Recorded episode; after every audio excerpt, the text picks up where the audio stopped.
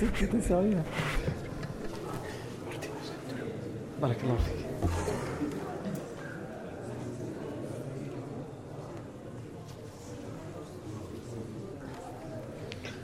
السلام عليكم ورحمة الله بسم الله الرحمن الرحيم إن الحمد لله نحمده ونستعينه ونستغفره ونعوذ بالله من شرور أنفسنا ومن سيئات أعمالنا من يهده الله فلا مضل له ومن يضلل فلا هادي له وأشهد أن لا إله إلا الله وحده لا شريك له وأشهد أن محمدا عبده ورسوله صلى الله عليه وآله وسلم.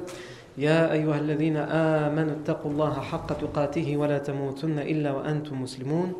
يا أيها الناس اتقوا ربكم الذي خلقكم من نفس واحدة وخلق منها زوجها وبث منهما رجالا كثيرا ونساء. واتقوا الله الذي تساءلون به والأرحام إن الله كان عليكم رقيبا. يا أيها الذين آمنوا اتقوا الله وقولوا قولا سديدا. يصلح لكم أعمالكم ويغفر لكم ذنوبكم. ومن يطع الله ورسوله فقد فاز فوزا عظيما. ثم أما بعد. On revient là où on s'est arrêté dans la biographie et la vie du prophète Mohammed sallallahu alayhi wa, alayhi wa sallam. Et donc, on a vu les fois dernières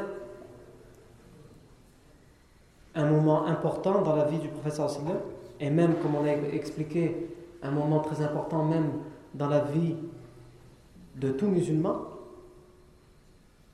que ça a été un impact dans l'histoire de l'islam, cet événement, c'était la conversion à l'islam du compagnon Omar ibn al-Khattab, radiallahu anhu. Puisque, comme on l'a expliqué, Omar ibn al-Khattab,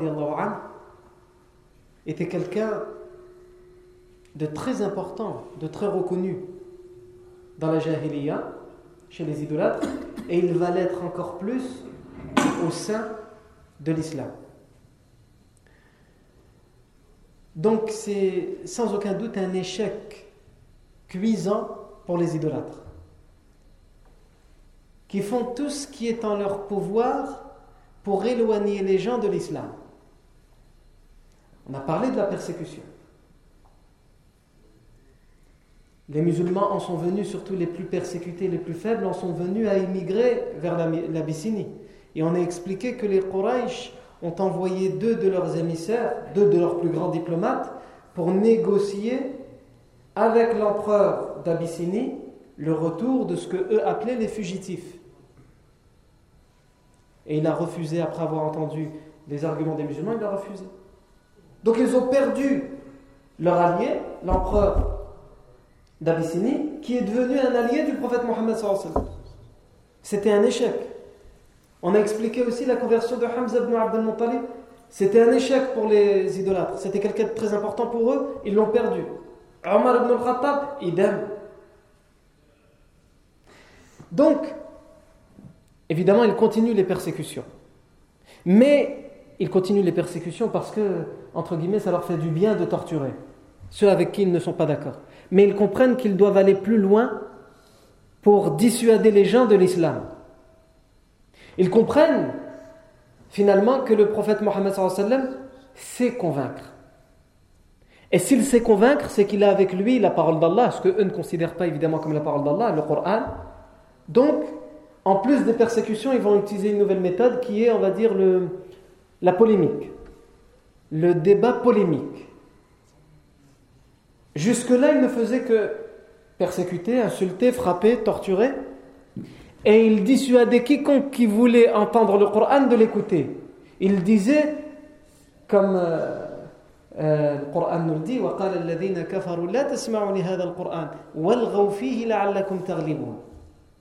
Ceux qui ont mécru, les idolâtres disaient, n'écoutez pas ce Coran. Parce qu'ils avaient compris déjà à la base que ce Coran lorsque les Arabes l'entendaient, la plupart se convertissaient, se soumettaient à Allah.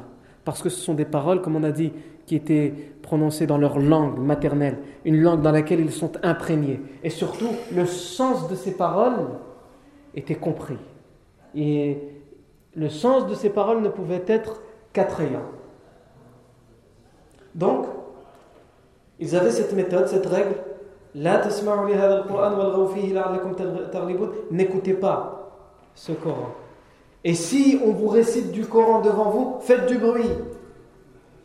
Afin que vos bruits, votre vacarme, vos paroles soient plus fortes que le Coran.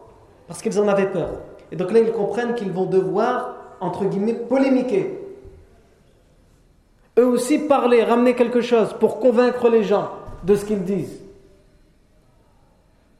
Et on peut citer plusieurs exemples dans cette période du débat polémique. On en a déjà cité. On peut citer l'exemple de Al-As ibn Wa'il al-Suhmi. Cet homme, on en a parlé la semaine dernière, celui qui a offert sa protection à Omar ibn al-Khattab, et personne ne pouvait faire du mal à Omar ibn al-Khattab. Alors euh, qu'on voulait le frapper, les idolâtres voulaient le frapper après sa conversion. Et lui, il se défendait.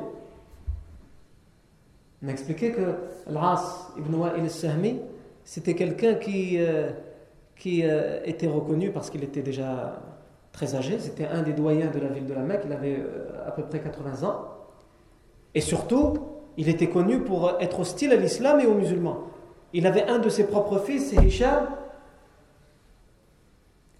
qui était converti à l'islam et il l'a lui-même torturé de ses propres mains. Donc il n'avait pas approuvé encore aux idolâtres son hostilité. Donc quand il a donné sa, protection à Omar ibn al-Khattab, il a été respecté. Pourquoi? Pour son hostilité à l'islam. Eh bien cet homme devait de l'argent à un des compagnons qui lui aussi faisait partie de ceux qui étaient le plus persécutés, Khabbab ibn al-Arat radiallahu anhu. Khabbab ibn al-Arat. On a déjà parlé de ce compagnon qui a été persécuté, qui était même venu s'en plaindre au prophète sallallahu mais qui avait demandé au prophète sallallahu de faire dua. On va pas revenir sur ces détails. Et Khabbab ibn al-Arat avait, avant, avant de se convertir à l'islam, prêté de l'argent à Al-As ibn Wa'il.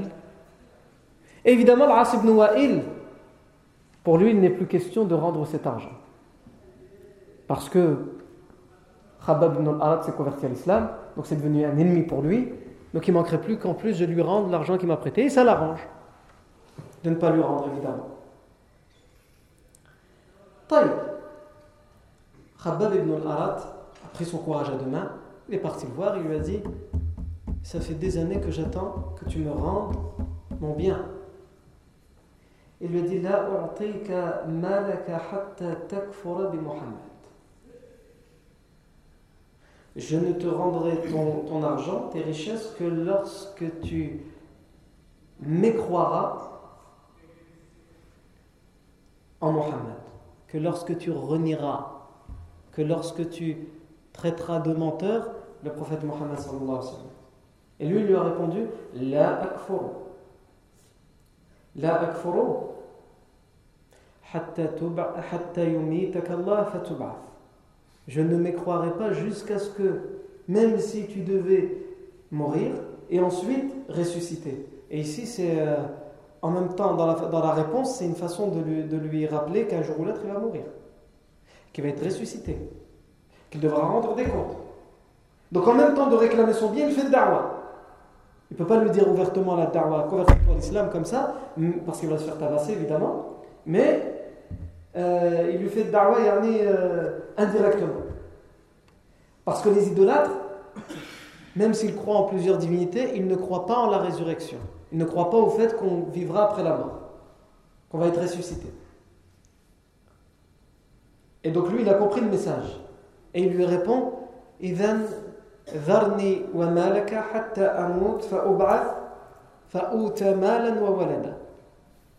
Puisque toi tu crois en la résurrection, laisse-moi, je ne te rends pas ton argent maintenant.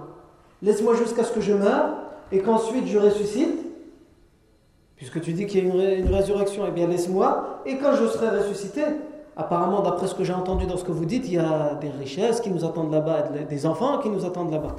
Eh bien j'aurai assez, j'aurai de quoi te rendre après la mort. Non. Donc, cet exemple, pourquoi je le prends, c'est pour dire c'est ce genre de débat polémique il, ne, s'arrête plus juste au fait de, persécuter. Il cherche le débat, la polémique. Et le Coran a répondu à, à Al-As ibn en disant أفرأيت الذي كفر بآياتنا وقال لأوتين مالا وولدا As-tu vu celui qui a mécru en nos signes Allah Azza wa Jalla dit As-tu vu يعني العاص ibn Wa'il qui a mécru en nos signes وقال لأوتين مالا وولدا Et il prétend, il dit avec arrogance J'aurai, yani après la mort, des enfants et de l'argent pour te rendre. Oh que non. Yani, oh que non, il n'aura pas richesse. Il sera ressuscité, mais il n'aura pas des richesses et des progénitures après la mort. Au contraire, ce qu'on va lui donner en plus, à lui, c'est le châtiment.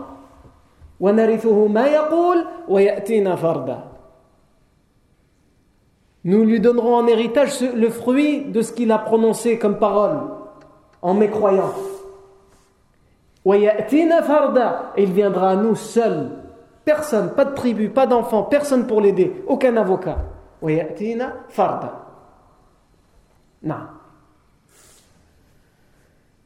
L'autre exemple qu'on peut prendre parmi ces, ces permettez-moi de mettre des guillemets, ces notables de la Mecque, ces élites de la Mecque, mais qui sont des ennemis, des gens très hostiles à l'islam, évidemment, on ne peut pas les citer sans citer Abu Jahl, qui a été surnommé par le professeur Sallam à la bataille de Badr, comme on, verra, comme, on le verra, le, pharaon de, cette communauté, ou le pharaon de l'époque du professeur Sallam.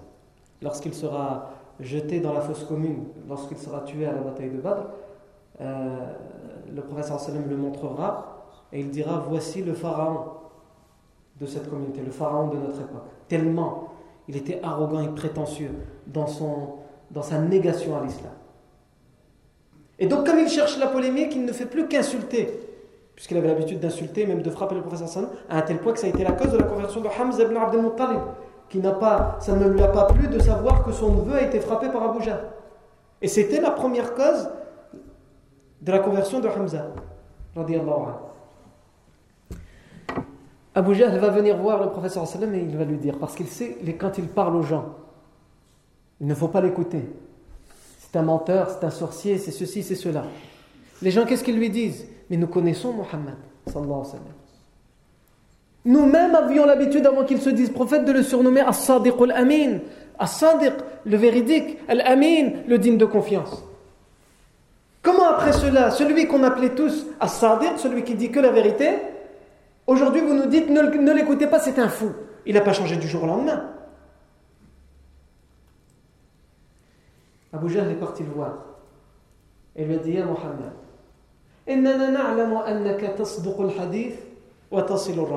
nous savons que tu dis la vérité et que tu renforces le lien de parenté.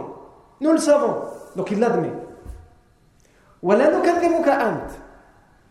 Et nous, ne te, traitons pas de menteur toi.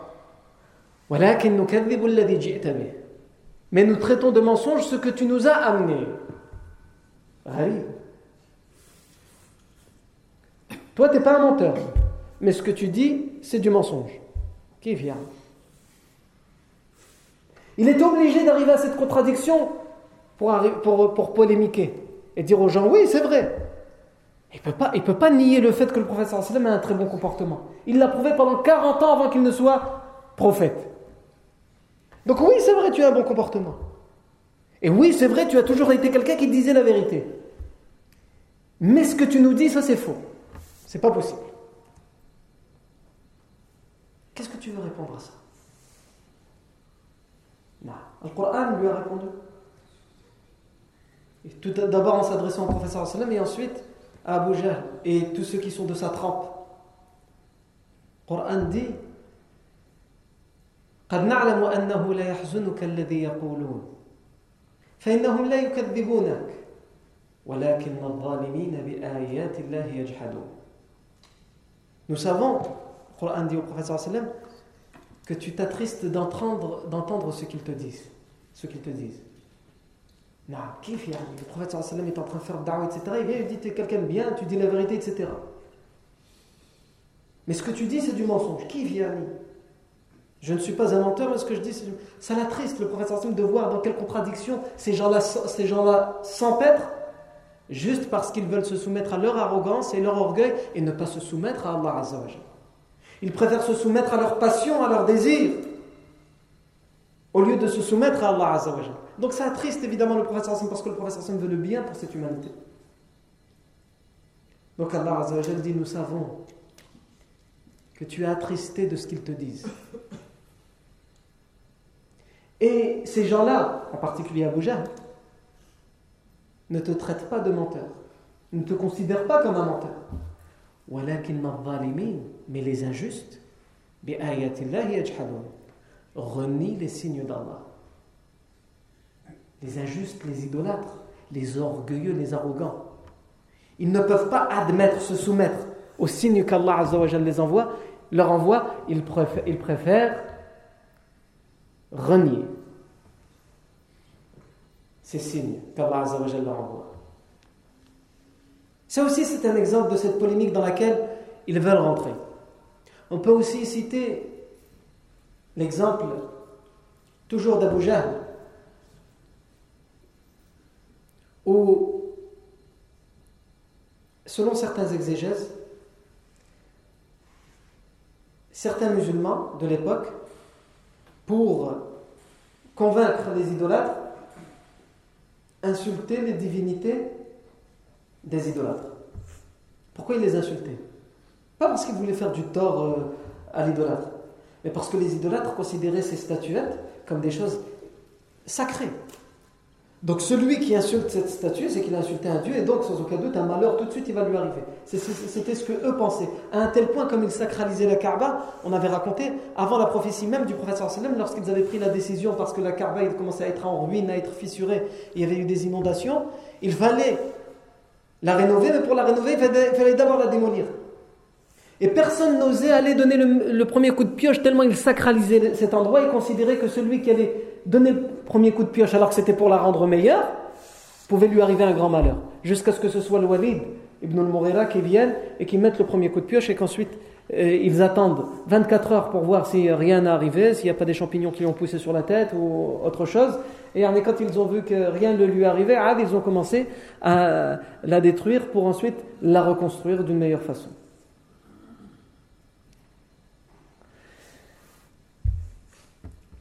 Euh, donc, quand, certains des compagnons insultaient les divinités, c'était pour leur montrer et leur dire, voyez, cette pierre que vous adorez n'est même pas capable de se défendre de mes insultes.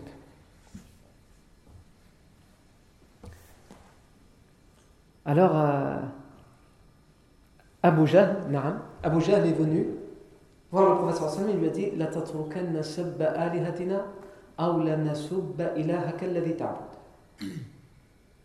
cesse d'insulter nos divinités ou nous insulterons la divinité que toi tu adores. Comme on a expliqué, selon certains exégèses, en particulier Ibn Kafir, et il l'a rapporté de l'imam Qatada, disent que c'était certains compagnons qui le faisaient. Et Allah a révélé dans le Coran ولا تسبوا الذين يدعون من دون الله فيسبوا الله عدوا بغير علم N'insultez pas ceux qu'ils invoquent et adorent en dehors d'Allah, parce qu'à leur tour, ils pourraient insulter Allah avec arrogance et sans aucune science. Agile. L'islam nous interdit même d'insulter l'outil du shirk. Le shirk, c'est le pire des péchés. Cette statue, cette idole pour laquelle ces idolâtres se prosternaient et qu'ils adoraient en dehors d'Allah, Allah nous a interdit de l'insulter. Pourquoi? Parce qu'à leur tour, ils vont insulter Allah. Et donc, d'une certaine manière, nous pourrions être responsables de l'insulte envers Allah Azzawajal. C'est la, même façon, on peut faire une comparaison avec un hadith dans lequel le prophète a dit Mal'ounun man sabba. Il est maudit celui qui insulte ses propres parents. Les compagnons se sont étonnés, ils ont dit Ya Rasulallah, Au messager d'Allah, comment l'individu va insulter ses propres parents? Ça n'existe pas. Il leur a dit si.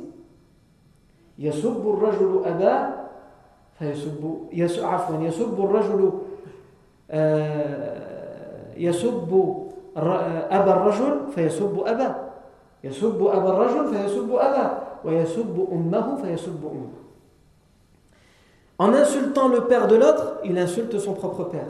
Et en insultant la mère de l'autre, il insulte sa propre mère. À tu te disputes avec quelqu'un et tu insultes son père. Si tu insultes son père, lui aussi va insulter ton père. Tu insultes sa mère, lui aussi va insulter euh, ta, mère. Ou si tu fais des doigts contre ses parents dans, tes insultes, qu'Allah maudisse tes parents ou des choses comme ça, un hadith dit que quand on fait des doigts, il y a un ange qui est là pour dire Amen et pour toi aussi. Non. Donc c'est dans, ce sens-là. N'insultez pas leurs parents, n'insulte pas les parents de l'autre, c'est comme si tu insultais tes propres parents. N'insulte pas les divinités de l'autre, sinon ils vont insulter Allah Azzawajal. Donc nous, on ne donne pas d'importance à leur divinité. Mais si ça a pour conséquence le blasphème envers Allah Azzawajal, alors on l'évite.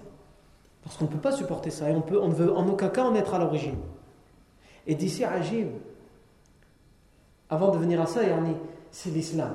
Réfléchissez à ça. Et c'est important de s'arrêter sur des choses comme ça. L'islam, à ce moment-là, éduque les compagnons. Ne faites pas ça. Pour vous, c'est quelque chose de bien. C'est pour arriver à un objectif. C'est pour qu'ils comprennent qu'en insultant leur statut, aucun malheur ne nous est arrivé, donc c'est aberrant de les adorer, etc. C'est vrai. Mais il faut regarder loin. Plus loin, plus loin, à long terme. Donc l'islam nous a interdit ça. Alors qu'en apparence, il n'y a rien de mal dans ça. Tu insultes de la pierre, tu insultes l'outil du shirk.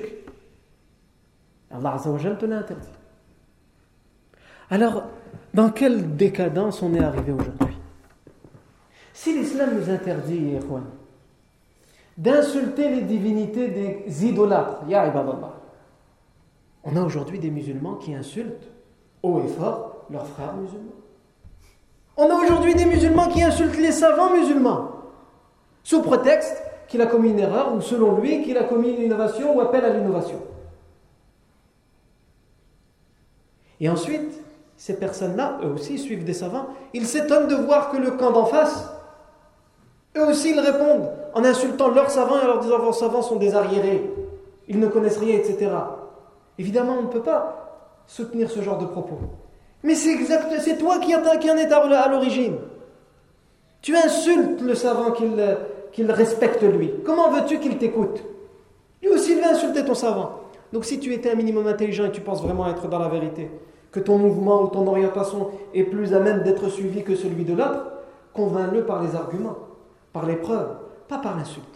Un tel point qu'aujourd'hui, des gens en font des, des profils dans les réseaux sociaux.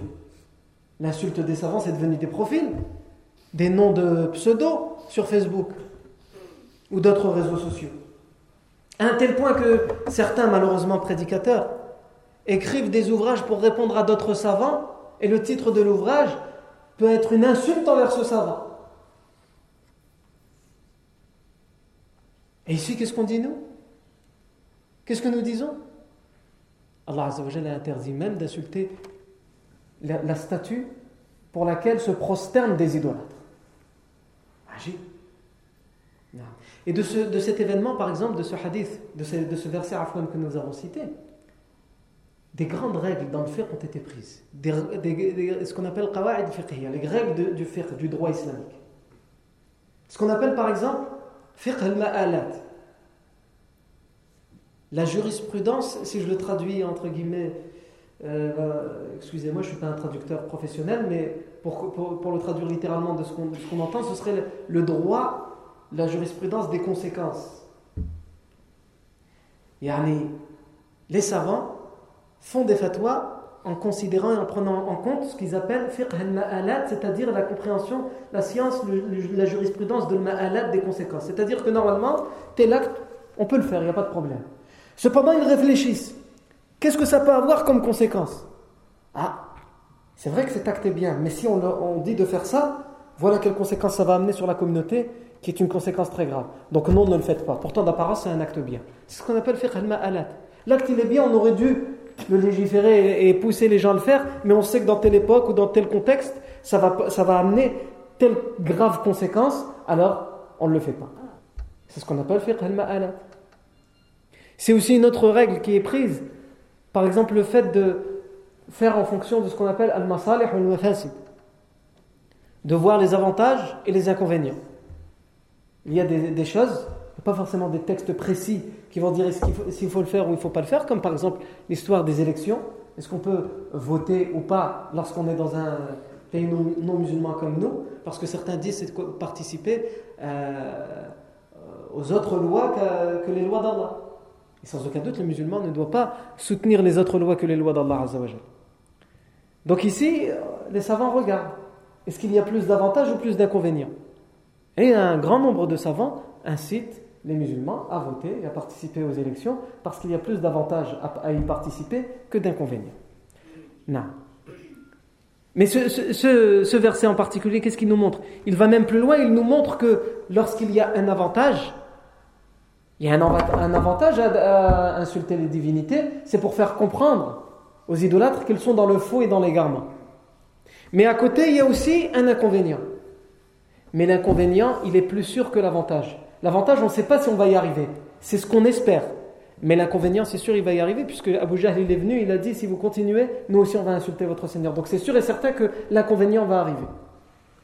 Donc quand on a deux choses qui se présentent, un avantage et un inconvénient, mais on est plus sûr que ce soit l'inconvénient qui arrive, eh bien on évitera cette chose, même si on espérait derrière un, avantage, parce que l'inconvénient, il est sûr et certain d'arriver avec cet acte, mais pas forcément l'avantage. Ça c'était juste une parenthèse pour montrer que on étudie la vie du prophète sallam pour la méditer, pour s'éduquer, mais aussi qu'à travers ça, les savants tirent énormément de, conclusions, énormément de règles pour la religion de l'islam. Toujours dans nos exemples de cette, de cette, période dans laquelle on est arrivé, de ce fameux, de ce qu'on appelle le débat polémique, on peut citer aussi l'exemple de l'Walid ibn Mourir, celui qu'on a cité tout à l'heure, le premier à avoir mis le, coup de pioche pour euh, rénover la carte. L'Walid ibn Mourir, c'est quelqu'un d'arrogant. C'est quelqu'un, un des doyens, un des plus âgés à cette époque-là de la ville de la Mecque. Et lui aussi, c'est quelqu'un de très hostile à l'islam, au professeur ancien et aux musulmans. L'Walid ibn Mourila, lui aussi, va participer à ces polémiques. Et un jour, il va dire aux gens, dans la Mecque, il va dire Réfléchissez un moment. Admettons que le Coran, c'est la parole d'Allah. Quand on fait la polémique, quand on rentre dans un débat, on dit toujours admettons puisqu'on n'est pas d'accord avec l'interlocuteur. Donc on dit admettons que tu aies raison. On essaye de le prendre dans, ses propres retranchements. Donc il va utiliser cette technique connue du débat, il va dire admettons que le Coran c'est la parole d'Allah. Pensez-vous un instant, l'arrogance, la prétention, l'orgueil dans lequel il était. Le narcissisme dans lequel il était. Il va dire, pensez-vous qu'Allah il va révéler ce Coran à Muhammad et il va me délaisser moi, il va me mettre de côté moi. Ana, Sayyid Quraysh wa Kabiruha, moi le, le, plus grand, le, le plus grand, un des plus âgés de la ville de la Mecque et des Quraysh et le plus respecté. C'est impossible. Agib.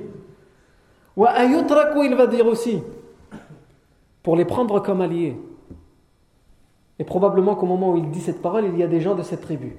Il va dire Abu Mas'ud ibn Amr al-Thaqafi, Sayyidu wa Kabiru Thaqif. Est-ce que Allah va mettre de côté le chef de nos alliés de la tribu de Thaqif Abu Mas'ud ibn Amr? Impossible. Donc ça, c'est suffisant pour dire c'est faux. Au contraire, ça, c'est un argument contre toi. Tu viens de nous prouver pourquoi tu ne mérites pas la, la révélation. Non. Le Coran répond à Al-Walid ibn al-Mughira. Allah Azza wa Jal dit وقالوا لولا نزل هذا القرآن على رجل من القريتين عظيم Et ils disent pourquoi ce Coran n'a pas été révélé pour un des deux hommes forts des deux villes la ville de la Mecque et la, ville de Taif, là où réside la tribu de Thaqif. Pourquoi ce Coran n'a pas été révélé à un des deux hommes forts Soit moi, yani, Walid ibn al-Mughira, soit Abu Mas'ud ibn Amr, al-Thaqafi. Allah Azza wa Donc cite leurs paroles et il répond Ahum yaqsimuna rahmat. Est-ce que ce sont eux qui partagent la miséricorde d'Allah? C'est Allah, Allah qui détient la miséricorde. Et la révélation fait partie de sa miséricorde, sans aucun doute. Et c'est Allah qui la donne à qui il veut. Allah dit est-ce que ce sont eux à qui revient le droit de, distribuer la miséricorde d'Allah Allah Azza wa leur dit asamna fil dunya. Alors que c'est nous qui avons distribué et partagé entre eux ce qu'ils ont besoin dans cette vie d'ici-bas. Cette richesse dont ils se vantent, le Walid ibn al-Mughira. Cette honorabilité, cette place dans la, ville de la Mecque dont il se vante, c'est nous qui lui avons donné. C'est à nous qu'il la doit. Allah Azza wa uniquement.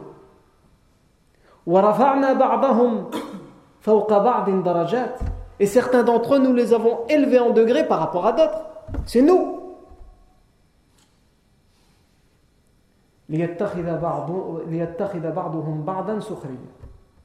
Afin que certains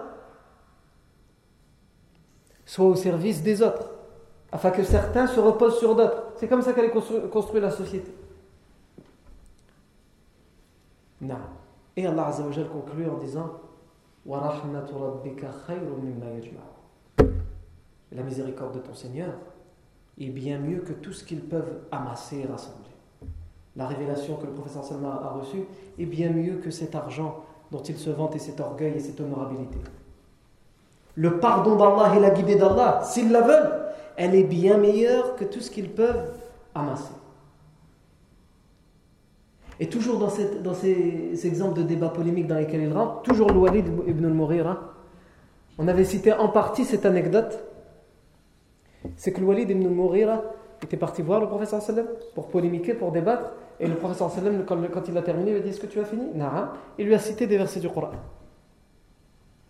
Lorsqu'il lui a cité les versets du Coran, il était transporté par ces versets. Parce que le Walid ibn al-Mughira, en plus d'être qui il était, comme nous l'avons dit, c'était un spécialiste de la poésie arabe. Et donc, quand il est reparti, il a dit Il n'y a pas quelqu'un dans la ville de la Mecque. On a vu son arrogance quand il dit Pourquoi Allah n'a pas révélé pour moi ce Coran? Et même comme ça, en entendant ce qu'il vient d'entendre, il a dit Il n'y a pas quelqu'un dans la ville de la Mecque qui connaît mieux que moi la poésie que ce soit la poésie humaine ou la poésie des djinns. Et je le dis, ces paroles ne sont ni de la poésie humaine, ni celle des djinns, c'est quelque chose qui dépasse tout ça. Ça dépasse l'entendement. Abu Jahl est venu le voir, comme on l'avait dit. Et il lui a dit Nous avons ramassé de l'argent, parce qu'il le connaissait qui est orgueilleux. Nous avons ramassé de l'argent pour toi, on a collecté. Vous avez collecté de l'argent pour moi, je n'ai pas besoin de votre argent. C'est moi qui va, qui va vous donner l'argent. Bah, on a entendu dire que tu disais du bien des paroles que récite euh, Mohammed. Donc on s'est dit probablement tu fais ça pour gagner un peu d'argent. Donc euh, si tu veux de l'argent, on va te le donner. Il pour le faire revenir sur ce qu'il a dit. Et là il a compris, donc il lui a dit cette parole qui est célèbre. Walid ibn Mourela va lui dire Inna li qawlihi alladhi إن له لحلاوة وإن عليه لطلاوة وإنه لمثمر أعلاه مغدق أسفل وإنه ليعلو ولا يعلى عليه Ces paroles qu'il dit, je les ai entendues. C'est pas de la poésie, ces paroles qu'il dit, ce sont des paroles qui sont agréables, qui ont un charme, la talawa, elles sont charmantes à entendre, elles séduisent. Ces paroles, si elles ont un dessus, le dessus est euh, fructifiant. C'est comme l'arbre qui donne des fruits. Et s'il a un dessous, ce dessous est abondant. Ce sont des paroles qui s'élèvent et rien ne peut s'élever au-dessus. Aucune autre parole ne peut s'élever au-dessus de ces paroles. Et Abu Jahl lui a dit ton peuple n'acceptera jamais de toi que tu dises de telles paroles. Nous attendons de toi que tu dises quelque chose de sérieux. Année sérieux, comprenez-le. Et donc il va lui dire Laisse-moi réfléchir. Lorsqu'il va réfléchir, c'est là qu'il va dire en fait ces paroles ce sont de la sorcellerie. Tellement elles sont magnifiques et qu'elles nous transportent, en fait c'est de la sorcellerie qui nous envoûte. Et c'est en, l'occurrence à ça qu'Allah fait référence.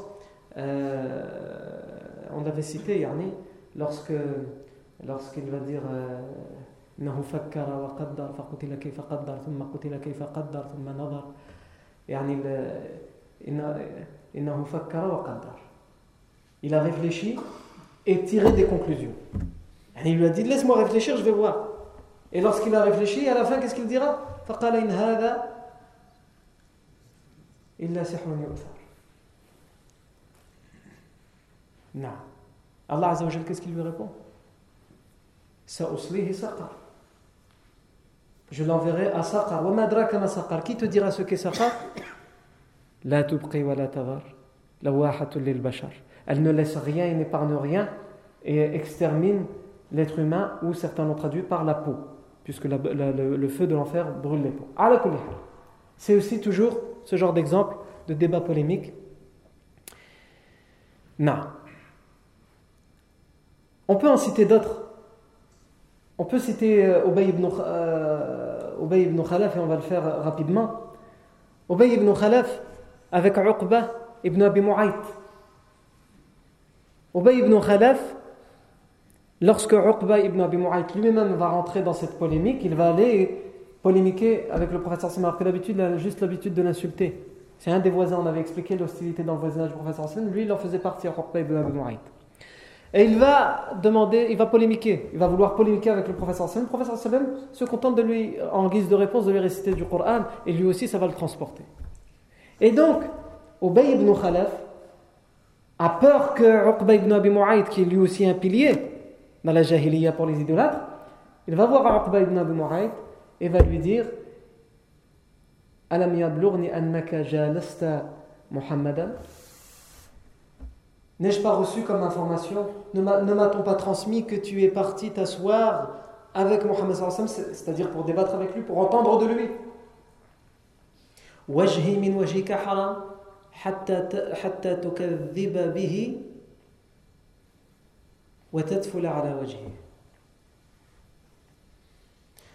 Mon visage est pour toi interdit. je ne suis, tu ne me verras plus, je ne suis plus ton ami, etc. Les liens entre nous seront coupés jusqu'à ce que tu ailles au su et au vu de tous le traiter de menteur et lui cracher au visage. Et Uqba ibn, ibn Abi Mu'ayt va aller pour l'insulter, parce qu'il ne, veut pas, ne veut pas perdre son ami Abu Jahl. Et il préfère mettre un terme à cette réflexion qu'il avait commencée. Il met un terme à ça et il s'enfonce dans l'orgueil et dans l'égarement parce qu'il ne veut pas perdre son ami. Et c'est à lui qu'Allah fait référence lorsqu'il dit dans le Coran يوم يعض الظالم على يديه يقول يا ليتني لم أتخذ مع الرسول سبيلا يا ليتني لم أتخذ فلانا خليلا Et le jour où l'injuste,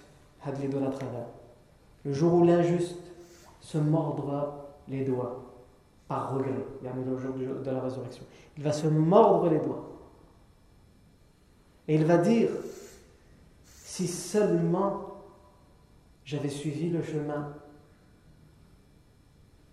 du prophète Mohammed si seulement je n'avais pas choisi un tel comme ami. Allah Azzawajal ne cite pas le nom de Bay ibn Khalaf, il dit un tel. Pour deux raisons. Pour euh, que son nom ne soit pas dans le Coran. Et la deuxième raison, parce que c'est évidemment des versets qui peuvent se reproduire pour n'importe qui. Des gens qui se retrouvent à la semer des chemins, comme on dit, et il est tenté par l'islam, mais à côté il a tous ses amis. Les sorties, les délires, opera, etc. Donc euh, il doit faire un choix. Soit il choisit l'islam, soit il choisit Popera. Et s'il choisit l'autre chemin, le jour du jugement dernier, il dira si seulement je n'avais pas choisi un tel et un tel comme ami, si seulement j'avais pris le chemin de l'islam. Pour chaque individu, j'ai dit de manière générale, c'est un exemple pour ceux qui veulent se convertir, mais même pour nous, qui sommes musulmans de naissance. plupart d'entre nous arrivent à un moment dans la jeunesse, dans l'adolescence surtout, surtout quand on vit dans une société comme celle-ci où on voit ce que les gens autour de nous peuvent se permettre et se permettent. Et donc on se dit du coup, ou beaucoup se disent en tout cas, pourquoi pas choisir ce chemin-là? Et certains malheureusement le choisissent. Et c'est aussi à eux que ça fait référence ces versets qui disent, le jour du jour dernier, il se mordra les doigts. Et il dira si seulement, si seulement, je n'avais pas choisi un tel comme ami, si seulement j'avais choisi le chemin du professeur Alhamdulillah, nous sommes toujours vivants. Nous avons donc toujours l'occasion de choisir le chemin du professeur Et c'est entre autres pourquoi nous étudions sa vie tous les vendredis, pour mieux connaître le chemin que nous devons suivre? Je ne vais pas aller plus loin, on ne va pas prendre trop de temps. À la euh, comme vous avez, vous maintenant l'habitude, il faut bien que je vous laisse sur quelque chose, euh, sur un suspense. Ou Non. vous venez de comprendre que ici, après tous les échecs cuisants que nous avons laissés, euh, qu'ont connu les idolâtres, ils ont utilisé une nouvelle méthode, c'est le, débat polémique. Mais ce débat polémique devient dangereux pour eux. Pourquoi? Puisque, comme on l'a dit, Abu Jahl est obligé d'aller voir Uqba ibn, ibn Abi Mu'ayt et lui dire, parce qu'il s'est permis de débattre et d'entendre le, Coran, de lui dire Tu as intérêt, au su au vu de tous, de renier ce, Coran. Donc ça met en danger les élites même des, des d'écouter le professeur Hassim et de débattre avec lui.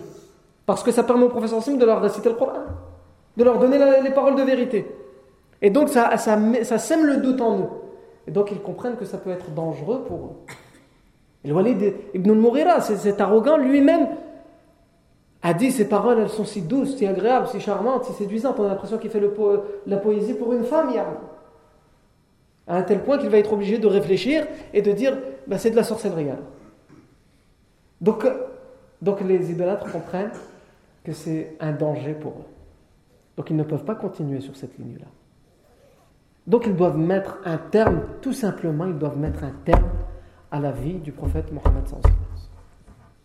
Mais ils ont un problème, c'est Abu Talib, son oncle, qui le protège, et sa tribu, les Bani Hashim. Et là, ils vont trouver une solution à ce problème. C'est quoi la solution? C'est ce qu'on verra la semaine prochaine, Inch'Allah.